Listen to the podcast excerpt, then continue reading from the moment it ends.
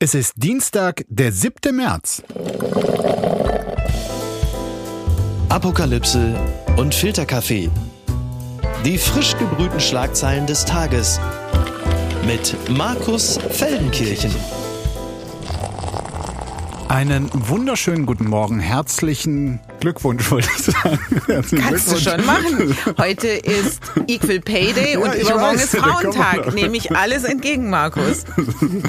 Herzlich willkommen zu Apokalypse und Filterkaffee, dem Nachrichtenmüsli am Dienstag. Und auch heute gibt es wieder eine Menge Themen und Ereignisse, relevante wie abstruse, die zwingend eingeordnet und seziert werden müssen. Und das darf ich heute gemeinsam mit einer wunderbaren Kollegin. Sie ist die Chefredakteurin Freiheit. Nein, äh, die, Nein, Che die nein, Chefredakteurin der Welt am Sonntag.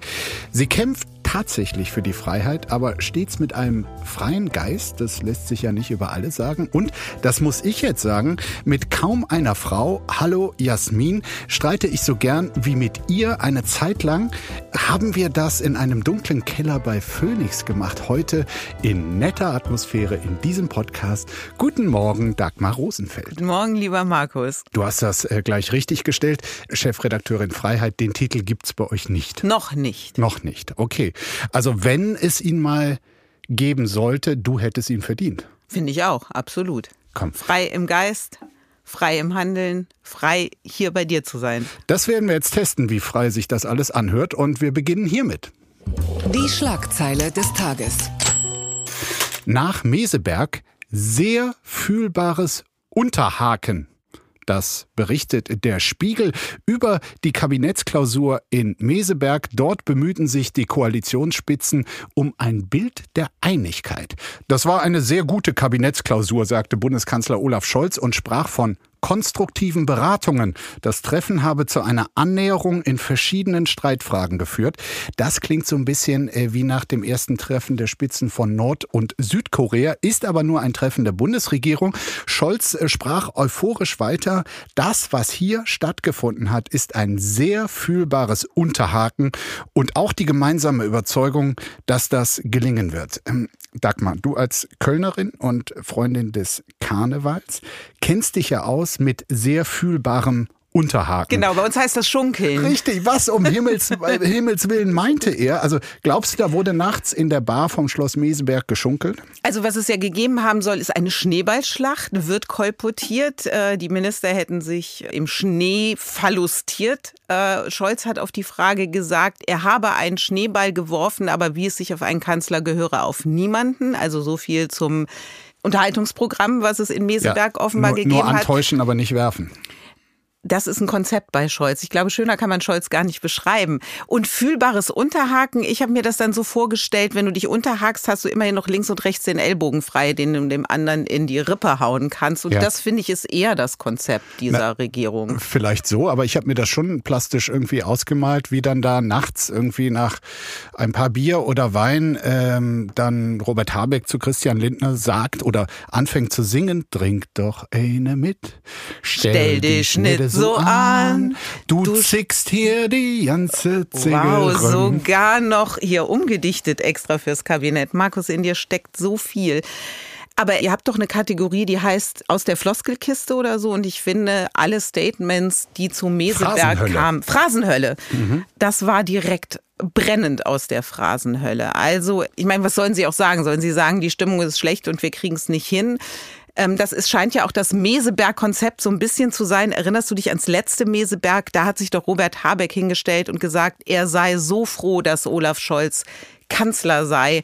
Jemand, der mit dieser Erfahrung das Land führe, das würde ihn froh und glücklich machen. Äh, ja, äh, die ziehen sich einmal im Jahr, glaube ich, äh, dorthin zurück, äh, damit der Geist von Meseberg wieder in diese ansonsten sehr zerstrittene oder anramponierte Koalition reinkommt. Aber du hast es richtig analysiert, also ganz demonstratives Betonen, wie gut und mit wie viel Schwung man da jetzt auch durch den Winter schon wieder ins neue Jahr gestartet sei. Zuletzt hat man ja tatsächlich mit Blick auf diese Koalition einen ganz anderen Eindruck. Äh, klär uns bitte auf, welcher stimmt denn wirklich? Der Eindruck, den wir in den vergangenen Wochen ja alle berichtet haben und wo man sich ja auch gar nicht die Mühe gegeben hat, den Eindruck, dass es da mächtig rumpelt, zu widerlegen. Also ich erinnere nur, der Wirtschaftsminister Robert Habeck schreibt im Namen all seiner grünen Kabinettskollegen an Christian Lindner im Zuge der Haushaltsverhandlungen. sehr geehrter Herr Kollege, meinst du? Genau, also vom Du zum Sie zurück. Man hat sich gesiezt. Äh, Lindner hat auch im Sie-Ton geantwortet. Haben früher zehn SMS am Tag ausgetauscht oder WhatsApp und schreiben sich nun offizielle Briefe, die aber auch bei der Nachrichtenagentur Ich glaube, die sind beide aus der WhatsApp-Gruppe Ampel ausgetreten und da sind wieder auf den klassischen Briefwechsel rübergegangen. Ja. Aber das zeigt ja schon, wie verhärtet da die Fronten sind und es war ja auch nicht zu erwarten, dass man in Meseberg irgendwas Konkretes klärt. Und es ist halt ein Wohlfühltermin nach außen, der zeigen soll, wir können alle noch immerhin zwei Tage an einem Tisch sitzen und gehen gemeinsam fühlbar untergehakt da wieder raus. Ja, du hast die vielen Streitthemen angesprochen und über eines davon reden wir jetzt. Oh, ich dachte, du wärst längst tot.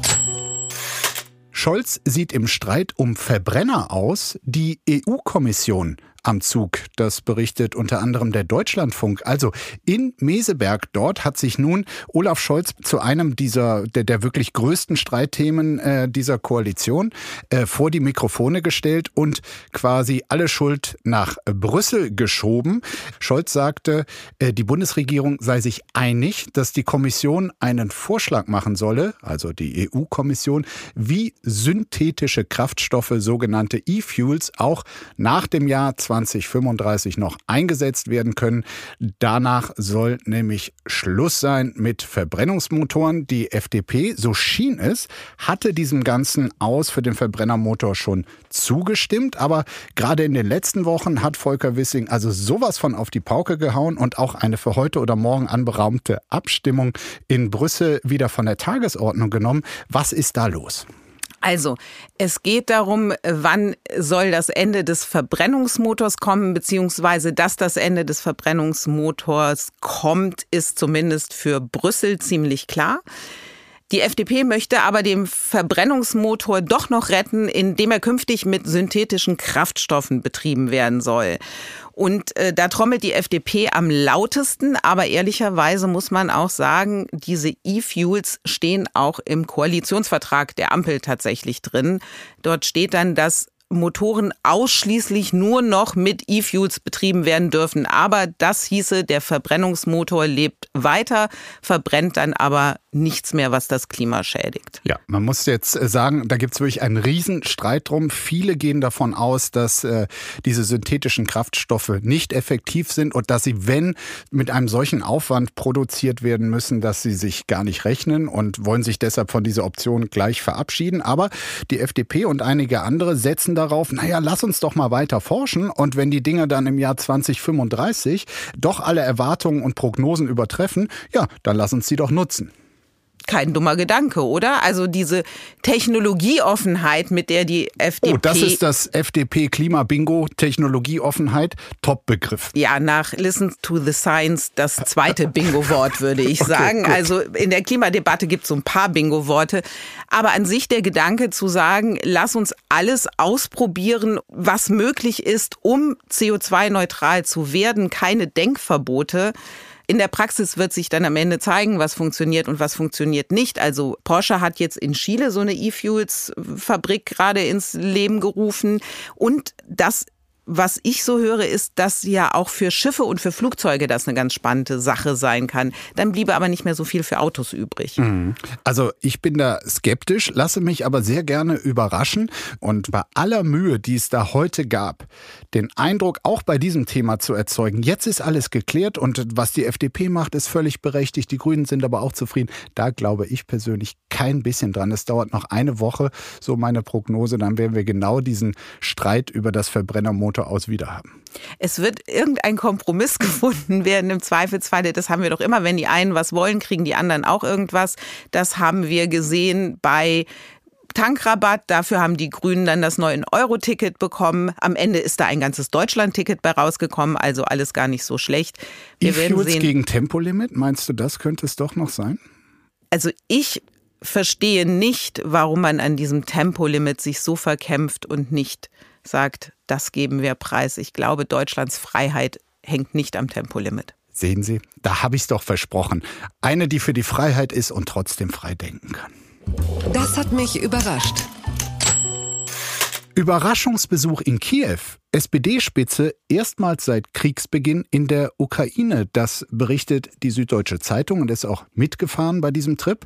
Ein Überraschungsbesuch in der Ukraine äh, um dem Land ein Jahr nach Kriegsbeginn umfassende weitere Unterstützung zuzusichern. Für SPD-Parteichef Lars Klingbeil und Fraktionschef Rolf Mützenich ist es der erste Besuch seit dem russischen Angriff. Und gerade Mützenich ist von ukrainischer Seite wegen seiner früheren Russlandpolitik immer wieder kritisiert worden und landete zeitweilig auf einer, so zumindest Rolf Mützenichs Darstellung, Terrorliste der ukrainischen Regierung. Ja, ich meine, gerade dieser Mützenich, der galt ja wirklich lange als der russlandfreundlichen und Russlandversteher.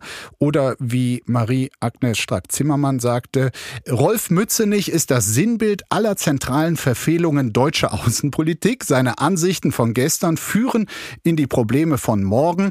Er ist nicht mehr in der Lage, sein Weltbild der Realität anzupassen. Soweit Strack-Zimmermann. Und dann steht er dann plötzlich äh, in Kiew. Hat dich das überrascht? In der bitteren Realität meinst du? Ähm, ich weiß nicht, ob überrascht die Kategorie ist. Ich finde spannend, dass Klingbeil und Mütze nicht gemeinsam gereist sind, weil du kannst ja auch, wenn du es ein bisschen zuspitzen willst, die beiden Antipoden des Umgangs der SPD mit ihrer Ostpolitik sehen. Also Klingbeil, der sich an die Spitze der Aufarbeitung gestellt hat, der im vergangenen Jahr in einer großen Rede erklärt hat, dass man die vergangenen Jahre und das Verhältnis zu Russland, dass man dort Fehler gemacht hat, das dass man sich verschätzt hat. Von Klingbeil kommt der Satz, Europas Sicherheit muss nun gegen oder vor Russland verteidigt werden. Früher galt ja immer der Satz, Europa kann nur mit Russland gemeinsam sicher sein und nicht, wenn es sich gegen Russland stellt. Das ist also ein krasser Wandel in der Sichtweise. Und Mützenich gehörte zu denjenigen, oder gehört immer noch zu denjenigen, finde ich, die einen etwas anderen Weg gehen, der also nichts damit anfangen kann. Auch das gehörte zur Klingbeil-Rede, dass Deutschland eine Führungsmacht in Europa werden müsse oder die europäische Führungsmacht. Damit kann Mütze nicht wenig anfangen. Und er gehört ja auch immer noch zu denjenigen, die dafür werben, zum Beispiel, dass China, dass Brasilien sich an die Spitze einer Bewegung stellen, die versucht, Friedensverhandlungen möglich zu machen zwischen Russland und der Ukraine. Und das fand ich schon bemerkenswert. Also Scholz ist ja vor ein paar Wochen in Brasilien bei Lula gewesen und hatte sich eigentlich erhofft, dass Lula sogar Munition in die Ukraine liefern würde. Da hat er eine klare Absage bekommen und Lula hat vielmehr gesagt, dass China ins Boot geholt werden muss, um eben für Friedensverhandlungen zu werben. Das hat Mütze nicht richtig gefunden und damit so ein bisschen äh, sich anders positioniert, als das der Kanzler getan hat. Naja, ich sag mal, wenn wir da sind, wenn sich China dabei motiviert wäre und bereit erklären würde, zusammen auch äh, in Absprache mit anderen Ländern da Einfluss auf Russland zu, zu nehmen, da wird doch keiner Nein sagen. Äh, das stimmt, da würde keiner Nein sagen. Die Frage ist ja immer nur, wer entscheidet darüber, ob es Friedensverhandlungen gibt oder nicht. Und das, finde ich, entscheidet am Ende immer noch die Ukraine, wann für sie der Moment gekommen ist, dass sie bereit ist, sich an einen Tisch zu setzen. Und die große Frage ist doch auch, ist Putin da derzeit oder keine Frage, Putin ist derzeit dazu offensichtlich nicht bereit. Sollte Peking ihn dazu bewegen können, go for it. Oder Mütze nicht. Wenn du glaubst, dass Rolf Mütze nicht das kann, dann ist das überraschend, Markus?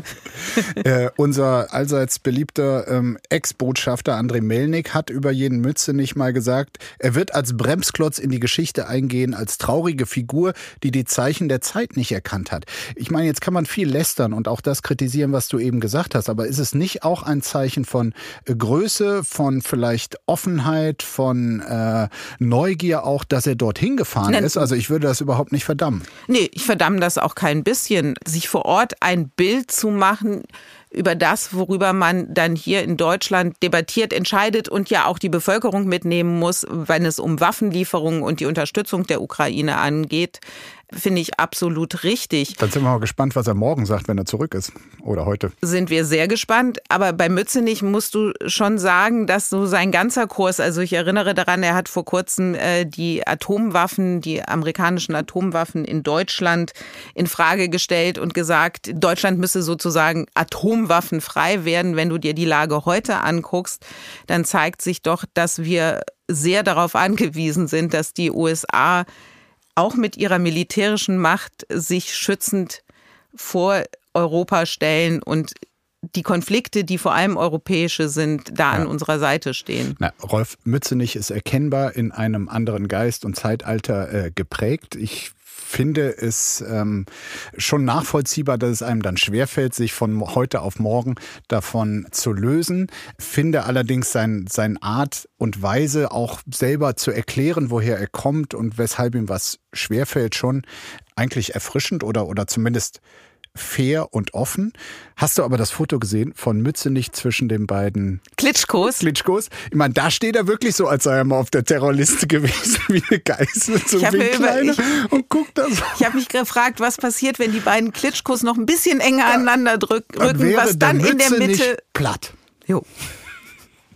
Was ist denn da schiefgelaufen? Mario Chaya wirft Schwesig vertuschen, tricksen und Täuschen vor. Und zwar im Interview mit NTV. Der CDU-Generalsekretär sieht deutliche Verbindungen zwischen der Klimastiftung Mecklenburg-Vorpommern, die ist ja mittlerweile wirklich die berühmteste Stiftung Deutschlands, und Russland. Ministerpräsidentin Schwesig wirft Chaya mangelnden Aufklärungswillen vor. Es ist weiterhin aus Mecklenburg-Vorpommern nur Vertuschen, Tricksen, Täuschen angesagt. Wir erleben dort weiterhin ein Versteckspiel. Chaya äußerte auch Zweifel an Schwesigs Darstellung. So hatte ja die SPD-Politikerin angegeben, von der verbrannten Steuerakte der Stiftung nichts gewusst zu haben, obwohl der Landesfinanzminister ihr engster Vertrauter sei. Der sei zudem auch Vertrauter von Altkanzler Schröder, sagt wiederum der CDU-Generalsekretär, das ist doch eine ganz deutliche Russland-Connection, die dort jetzt so schrittweise aufgedeckt wird. Was fällt dir noch ein zu Manuela Schwesig und der Umweltstiftung Mecklenburg-Vorpommern? Also, ich meine, dass da Steuerbescheide verbrannt werden. Ich weiß, wir haben Energiekrise, aber so weit, dass du dann die Steuerunterlagen in deinen Kamin schmeißen musst. Der Hintergrund ist, dass es eine Steuerbefreiung für diese Stiftung, Richtig. die ja nur quasi um Nord Stream irgendwie vor den Amerikanern zu schützen, weitergebaut werden. So, und für die wurde offenbar alles getan. Auch eine Steuerbefreiung davon will jetzt keiner gewusst haben. Richtig. Und ich meine, das ist ja mittlerweile so, wird das einfach so dahingesagt oder angenommen, aber diese Stiftung an sich ist ja schon ein Skandal, ja. Also, dass du unter der Fadenscheinigkeit, du tust was äh, fürs Klima, fürs Klima, so verlogen, ähm, gibt es dann einen Geschäftsbereich, der eigentlich nur dafür da ist, Firmen vor Sanktionen vor den Amerikanern äh, zu schützen ich habe die Formulierung mir rausgesucht und habe sie jetzt nicht mitgenommen. Erwin Sellering hat irgendwas von völkerrechtswidrigen Aktionen gesprochen und damit meinte er eben die Sanktionen der Amerikaner gegen Firmen, die sich an dem Bau von Nord Stream 2 beteiligen. Also da ist so alles miteinander verdreht worden und jetzt geht es ja darum, es gab 20 Millionen von Gazprom, die für Klimaschutzprojekte offenbar eingesetzt werden sollten. Und wenn die einen gemeinnützigen Zweck haben, diese 20 Millionen Euro, dann sind sie eben nicht steuerpflichtig. Offenbar hat man bei der Steuerbehörde in Schwerin nun anders, schon von einer Weile anders entschieden und hat gesagt, das Geld scheint offenbar nicht nur für gemeinnützige Zwecke verwendet worden zu sein, sonst würde man ja jetzt nicht 9,8 Millionen Euro Schenkungssteuer einfordern. Dann wurde diese Unterlagen, die Steuererklärung dieser Stiftung, die wurde wohl erst ans falsche Finanzamt geschickt. Dann wurde sie an das Richtige weitergeleitet. Dort ist sie dann verschwunden. Und dann hat eine Finanzamtsmitarbeiterin diese Unterlagen offenbar doch wiederentdeckt, hatte dann aber so Angst, weil es schon so viel Druck aus der Presse ja, und den Behörden gab. So steht gab. es hier auch im Bericht. Mitte 2020 wurde nach Darstellung der Staatsanwaltschaft Stralsund behördenintern in der Finanzverwaltung nach der Schenkungssteuererklärung gesucht. Es stellte sich heraus, dass eine Beamtin des Finanzamts Riebnitz-Dammgarten, sehr schöner Ort, die Erklärung im Frühjahr 2020 verbrannt hatte. Das dazu eingeleitete Ermittlungsverfahren wurde nach Angaben der Staatsanwaltschaft inzwischen aber wieder eingestellt. Also das äh, klingt alles schon sehr transparent äh, dort in Mecklenburg-Vorpommern. Ja, ich würde sagen, Frau Schwesig hat den Laden im Griff. Hm? Eine ganz irre Figur und Rolle hat eben der von dir erwähnte Erwin Sellering. Er war Ministerpräsident von Mecklenburg-Vorpommern erkrankte dann an Krebs, weshalb äh, Manuela Schwesig Nachfolgerin wurde. Ihm geht's aber offenbar wieder gut. Und der ist halt dieser Chef dieser getarnten Stiftung, also quasi der Umweltstiftung, die äh, eigentlich äh, Nord Stream 2 Fertigbaustiftung heißen müsste. Und er war auch ihr großer Förderer und jetzt weigert sich dieser Sellering, diese Stiftung genau. aufzulösen, weil er der Stiftungschef bleiben will. Also wie absurd ist das? Ich, ich weiß es nicht. Also das eigentlich Absurde ist doch, dass alle Verantwortlichen immer noch im Amt sind, auf ihren Posten sitzen und einfach weitermachen. Und weißt du, wo, wo es mich richtig geschüttelt hat, ist, als Manuela Schwesig vor kurzem gemeinsam mit Olaf Scholz ein LNG-Terminal eingeweiht hat und gefeiert hat, das ist die Zukunft, die Unabhängigkeit von russischem Gas. Das ist die gleiche Frau, die vorher alles dafür getan hat, dass dieses Nord Stream 2-Projekt fertiggestellt wird. Und das finde ich so verlogen. Nachtigall, ich höre dir trapsen. Plant Sarah Wagenknecht eine neue Partei? Mit Oskar Lafontaine im Hintergrund? Das fragt die Saarbrücker Zeitung in einer wirklich interessanten Analyse. Also die Heimatzeitung quasi, dort wo die beiden wohnen, äh, Wagenknecht und Lafontaine, äh, in Merzig-Silvingen. Ich habe nach äh, dem Ort äh, gesucht. Also die Saarbrücker Zeitung hat sich auch ein bisschen umgehört und äh, kam bei der Recherche nach der Frage, wird das denn jetzt was, äh, eine neue Partei? Also zu doch sehr gemischten ähm, Urteil. Hört man sich im Saarland bei Menschen um die Lafontaine und und Wagenknecht gut kennen, dann klingt das zurückhaltend. Der Vorsitzende der Rosa-Luxemburg-Stiftung, Heinz Bierbaum, im Landtag viele Jahre die rechte Hand Lafontaines, glaubt nicht an eine neue Partei. Andere sagen auch, hm, das ist doch irgendwie immer eine schwierige Organisationsfrage. Gregor Gysi hat gerade erst gesagt, Sarah kann vieles, aber nicht äh, organisieren. So, was glaubst du denn? Wenn wir alle Puzzlestücke zusammennehmen, gleichzeitig betont Wagenknecht immer, dass es also einen Riesenbedarf gäbe an einer neuen Partei. Was glaubst du? Also ich stelle mir jetzt erstes vor, wie Wagenknecht und Lafontaine abends bei sich zu Hause im Wohnzimmer auf der Couch sitzen, Händchen halten und sagen, ach, Hase, was machen wir denn heute Abend? Und dann sagt sie, Hase, lass uns eine Partei gründen. Also, äh, mal ganz zurück. Heißt Sie sagen Hase wie wir? Ich bin mir nicht so sicher, aber okay. irgendeinen Kosenamen. Wie würdest du wagen? Sag mal, einen Kosenamen für Sarah Wagenknecht. Chef, du sitzt abends neben ihr auf der Couch. Was wäre der Kosename? Ich glaube, das ist die einzige Frau in Deutschland, für die es niemals einen Kosenamen geben wird. Okay, Hase. Dann, ähm, du hast mich gefragt, wie realistisch ist das, dass die eine Partei gründet? Also, sie hat jetzt zum ersten jetzt gesagt, sie tritt nicht nochmal für die Linke an. Indiz Auf 1. jeden Fall, genau, ja. Dann hat sie ja in mehreren Fernsehsendungen, auch bei Sandra Maischberger, da saßen wir beide ja zusammen und konnten es live beobachten, wollte sie auf die Frage, ob sie eine eigene Partei gründet, zumindest nicht Nein sagen. Ach, Frau Maischberger, wissen Sie, heute reden wir doch über was anderes. Sehr schön. Also, Indiz 2. Dass sie in der Linkspartei keine Chance mehr hat, ist auch klar. Dann hat sie ja jetzt, als sie mit Ali Schwarzer zusammen Imagine von John Lennon auf der Berliner Imagine. Bühne für den Frieden gesungen hat, ähm, gesagt, das ist der Beginn einer neuen Friedensbewegung, einer Indiz 3. Also es geht das Gerücht, Sarah Wagenknecht wird eine Partei gründen. Der Termin scheint auch schon mehr oder weniger festzustehen, nämlich mit einer Liste zur Europawahl 2024 anzutreten und dann zu gucken, was passiert. Weil es nämlich, also die Spekulation rund um dieses Europawahlszenario kommt auch daher, weil es für Europawahlen wohl relativ leicht ist, quasi die nötigen Unterschriften zu kriegen. Richtig, und, dort und es gibt keine 5%-Hürde.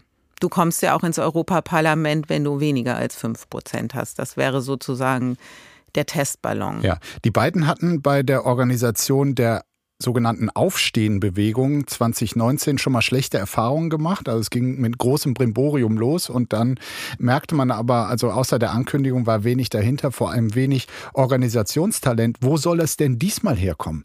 Ich meine, dass Lafontaine organisieren kann, hat er zum Beispiel beim Aufbau der WASG, der Wählergemeinschaft. Genau, die, die dann später mit der PDS zur Linken Genau, aber da hatte Lafontaine jemanden an seiner Seite, nämlich die Gewerkschaften. Ja. Und das ist das ein ganz waren die Organisationsprofis. Das waren die Organisationsprofis und wenn du eine neue Partei gründest und die AfD hat es bestens vorgeführt, bist du vor den Spinnern Verrückten nicht gefeit.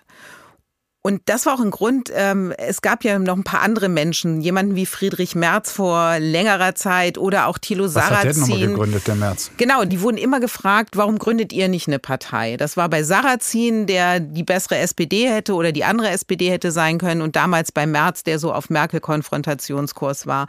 Und die haben dir im Hintergrund immer gesagt, ein Grund, warum sie es auf keinen Fall tun werden, ist, weil du dich der Verrückten gar nicht erwehren kannst, die du sofort anziehst mit so einer Partei. Und das ist. Gut, wenn, wenn Lafontaine jetzt den Märzweg gehen würde, dann müsste er sich darum bemühen, nochmal SPD-Chef zu werden. Das wird er in diesem Leben, glaube ich, nicht mehr tun. Er wird tun. bald erst 80. Du, mit 80 kannst du noch einiges werden. Absolut. Ähm, aber bevor wir jetzt Spekulationen über die Zukunft von äh, Oscar Lafontaine machen, das einzig Positive, was ich einer Parteigründung von Sarah Wagenknecht abgewinnen könnte, ist, dass es die AfD vielleicht marginalisieren würde und du dann zwei marginalisierte Parteien hast, die sich gegenseitig das Publikum abspenstig Na, das ist, machen. Das ist doch mal eine schöne Perspektive. Oder? Ich meine, was da gerade bei der Linken los ist. Die einen treten aus, weil Wagenknecht äh, da ist und die anderen sagen, nein, weil sie so schlecht behandelt wird. Also ich meine, im Vergleich dazu geht es in der Jury von äh, Deutschland sucht den Superstar ja wirklich also harmonisch und äh, zivilisiert äh, zu. Du meinst Dieter Bohlen mit dieser Katja heißt sie, ne? Diese Jurorin, die sich gegenseitig anschaut. Ich, ich bin noch nicht so drin bei DSDS. Du könntest jetzt mit mir über den Bachelor reden, da könnte ich dir ganz viele kluge Dinge zu sagen. Guckst du DSDS? Äh, ich krieg so am Rande mit. Also der Bohlenzoff, äh, das äh, habe ich schon mitbekommen, ja. Okay.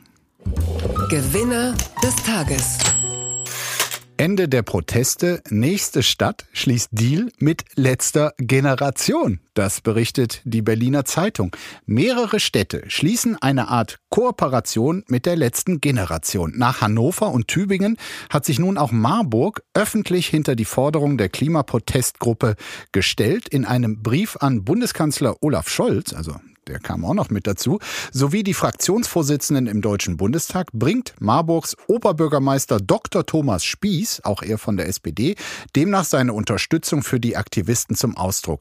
Ich unterstütze die Forderung nach einem Bürgerinnenrat, in dem repräsentativ und zufällig ausgewählte Bürgerinnen die Frage beraten, wie wir in Deutschland Null Emission bis 2030 erreichen, schreibt Spieß in besagtem Brief. Auch der Forderung der letzten Generation nach einem bundesweiten dauerhaften 9-Euro-Ticket schließe er sich nachdrücklich an.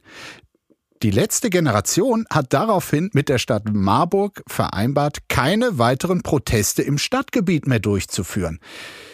Ich sehe schon dein Unverständnis. Seitdem ich das hier vortrage, schüttelst du die ganze Zeit mit dem Kopf. Jetzt lassen wir uns von diesen Klimaidioten sogar schon erpressen. Das denkst du doch gerade, oder? Genau das denke ich. Schöner hättest du es nicht formulieren können.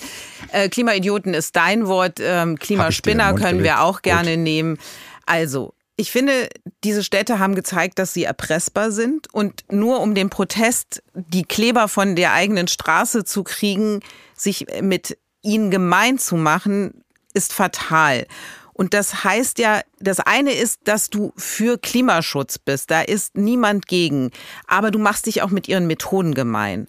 Und das ist das wirklich Schlimme, weil es ist gerade heute, einer dieser Klimaaktivisten hat gesagt, wir müssen auch Tote in Kauf nehmen. Also wir müssen in Kauf nehmen, dass Menschen bei unseren Aktionen sterben, weil zum Beispiel, er hat als konkretes Beispiel genannt, die kleben sich irgendwo fest und es entsteht ein Stau und hinten fährt ein Auto drauf und dann gibt es Tote. So ist das nun mal für das große, höhere Ziel. Ich hoffe, dass du da wirklich nur ein ganz schwarzes Schaf aus dieser Bewegung rausziehst, weil ehrlich gesagt, alles, was ich von denen bisher mitbekommen habe und auch glaubhaft ist, dass sie das natürlich überhaupt nicht wollen und dass sie ihre Aktionen schon sehr genau, man kann ja dagegen sein, man kann auch sagen, Berufsverkehr stören ist nicht gut, aber dass sie bewusst Tote in Kauf nehmen, das habe ich jetzt ehrlich gesagt nicht raus und das würde ich ihnen auch nicht äh, unterstellen.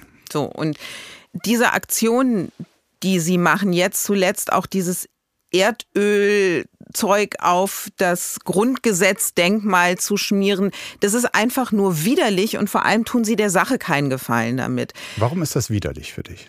Weil ich es ungehörig finde und respektlos gegenüber den Werten, die wir haben und hinter denen wir eigentlich auch alle stehen sollten und die wir nicht besudeln sollten. Und wie guter Klimaprotest funktioniert, haben wir doch gesehen und was du erreichen kannst, nämlich Fridays for Future. Da ist eine ganze Generation, eine junge Generation auf die Straße gegangen und hat friedlich protestiert. Was sie zugleich geschafft haben, ist das Thema in das Wohnzimmer ihrer Eltern zu tragen, weil diese Kinder haben ein Bewusstsein geschaffen und haben auch ihre Eltern und die Erwachsenen für ein Thema sensibilisiert und berührt. Ich glaube, niemand hat mehr für den Klimaschutz getan als Greta Thunberg, was dieses ja. Mädchen in Bewegung gesetzt hat. Absolut. Und Aber offenbar. Das ist doch der Weg. Und diese Radikalisierung, die braucht kein Mensch. Und sie bestätigt all diejenigen, die Klimaschutz überflüssig finden, die ihn lästig und nervig finden. Dieses destruktive Potenzial ist einfach nur Schrott. Ob es zielführend ist, darüber kann man sicherlich streiten. Äh, ich finde, Fridays for Future hat offenbar die Politik noch nicht genug unter Druck gesetzt, weil die Politik für meinen Geschmack noch zu wenig tut.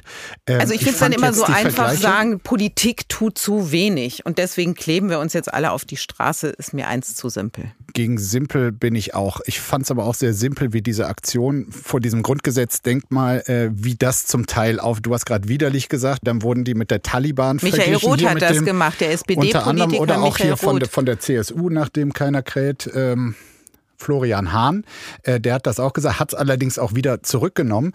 Also ich finde nicht, dass hier die Demokratie oder das Grundgesetz geschändet wurde, sondern es wurde darauf aufmerksam gemacht, dass die Politik ihrem Grundgesetzauftrag, was auch das Bundesverfassungsgericht bestätigt hat, bisher nicht in ausreichendem Maße ähm, nachgekommen ist, nämlich die Entwicklungs- und Freiheitsrechte künftiger Generationen zu schätzen. Also da war schon ein Sinn dahinter und der Sinn der Aktion, man kann sie ja falsch finden, war nicht, das Grundgesetz zu schänden.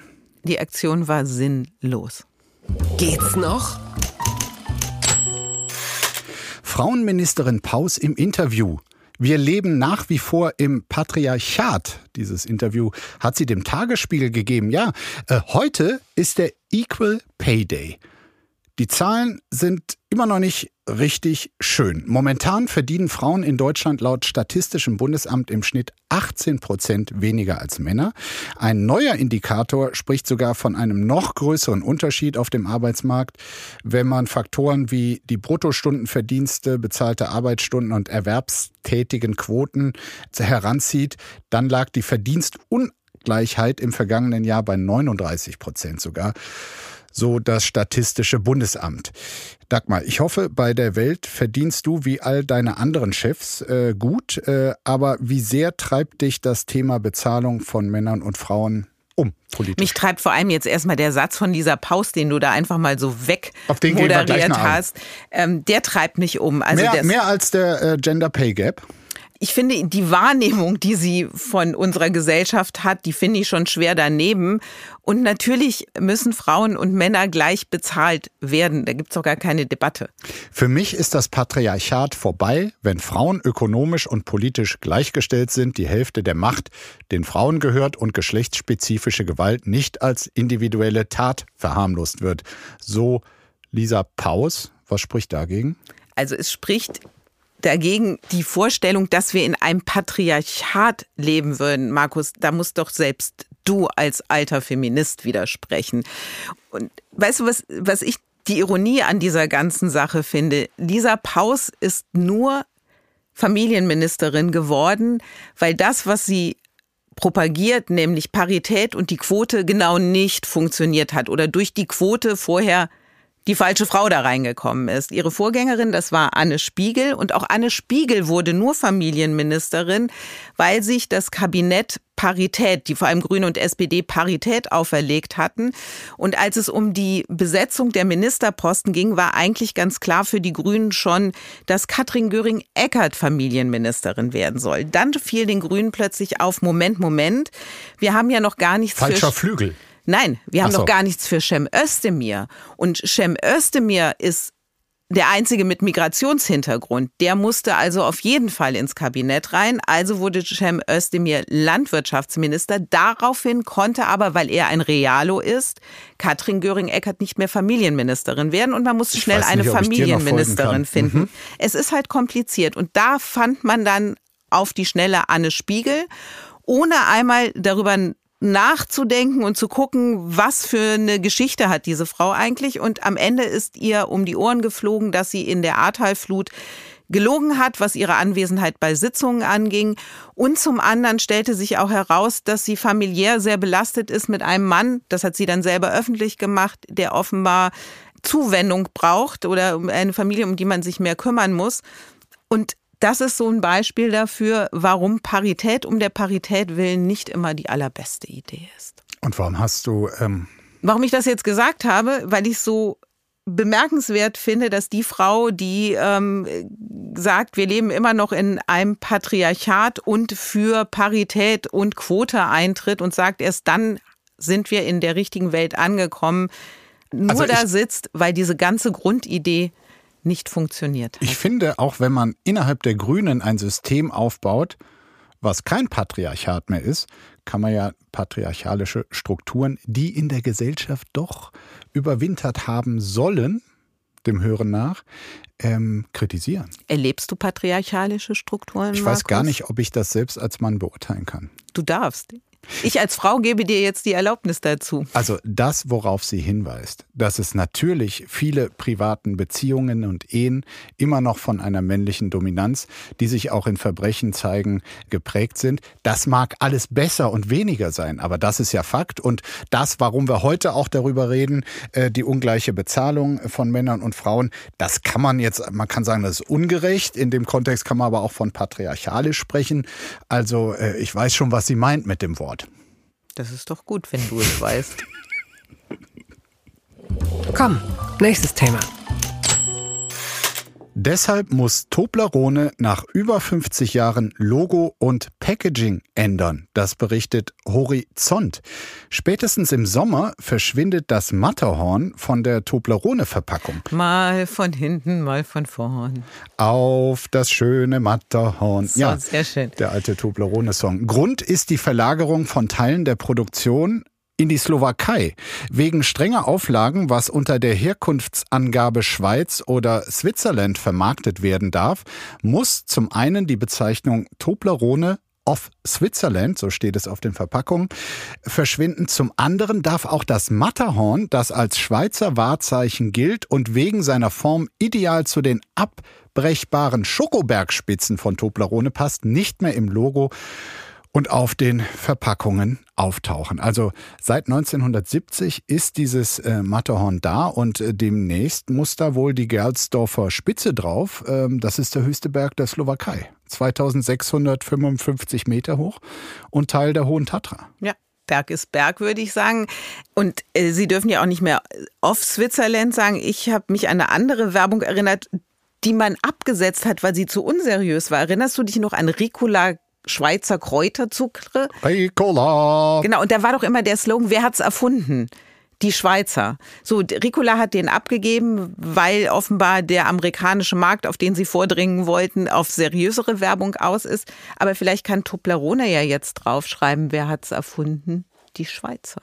Das wäre dann immer noch richtig.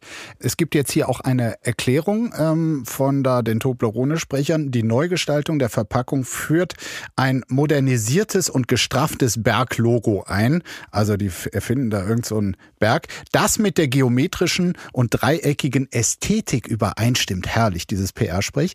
Der berühmte versteckte Bär wird beibehalten. Wo ist da ein Bär? Du kennst den versteckten nee, Bär? Nee, ich kenne den, der hat sich offenbar sehr gut versteckt. Ich finde Toblerone Zitrone aber auch nicht so lecker, ehrlich Also, gesagt. Magst wenn, du die? Wenn du Ich genau, klebt wenn du so genau den hinschaust, kannst du tatsächlich einen Bär bei diesem bisherigen Toblerone Matterhorn Logo erkennen. Und das wiederum soll eine Hommage an die Stadt Bern sein, wo das ursprünglich mal herkommt. Und da gibt's ja den berühmten Bärenzwinger. Also sehr, sehr kompliziert. Aber was deine Geschmacksanalyse angeht, äh, da bin ich voll bei dir. Mir ist eigentlich völlig egal, was da passiert. Mir auch. Liebe Dagmar, wir sind am Ende unserer Unterhaltung. Es war wieder wunderbar, mit dir zu streiten. Und das ist immer das Tolle. Man kann mit dir streiten und ist trotzdem nicht böse, weil du einfach so charmant und freundlich dabei bleibst. Danke für diese schönen Worte und ich freue mich schon darauf, mit dir demnächst mal wieder so richtig schön zu streiten. Sehr gut. Einen schönen Tag dir. Dir auch, lieber Markus. Tschüss. Apokalypse und Filtercafé ist eine Studio Bummens Produktion mit freundlicher Unterstützung der Florida Entertainment. Redaktion Lena Fränking und Marie-Sophie Schiller. Executive Producer Tobias Baukage. Produktion Hanna Marahiel. Ton und Schnitt Niki Fränking. Stimme der Vernunft und unerreicht gute Sprecherin der Rubriken Bettina Rust.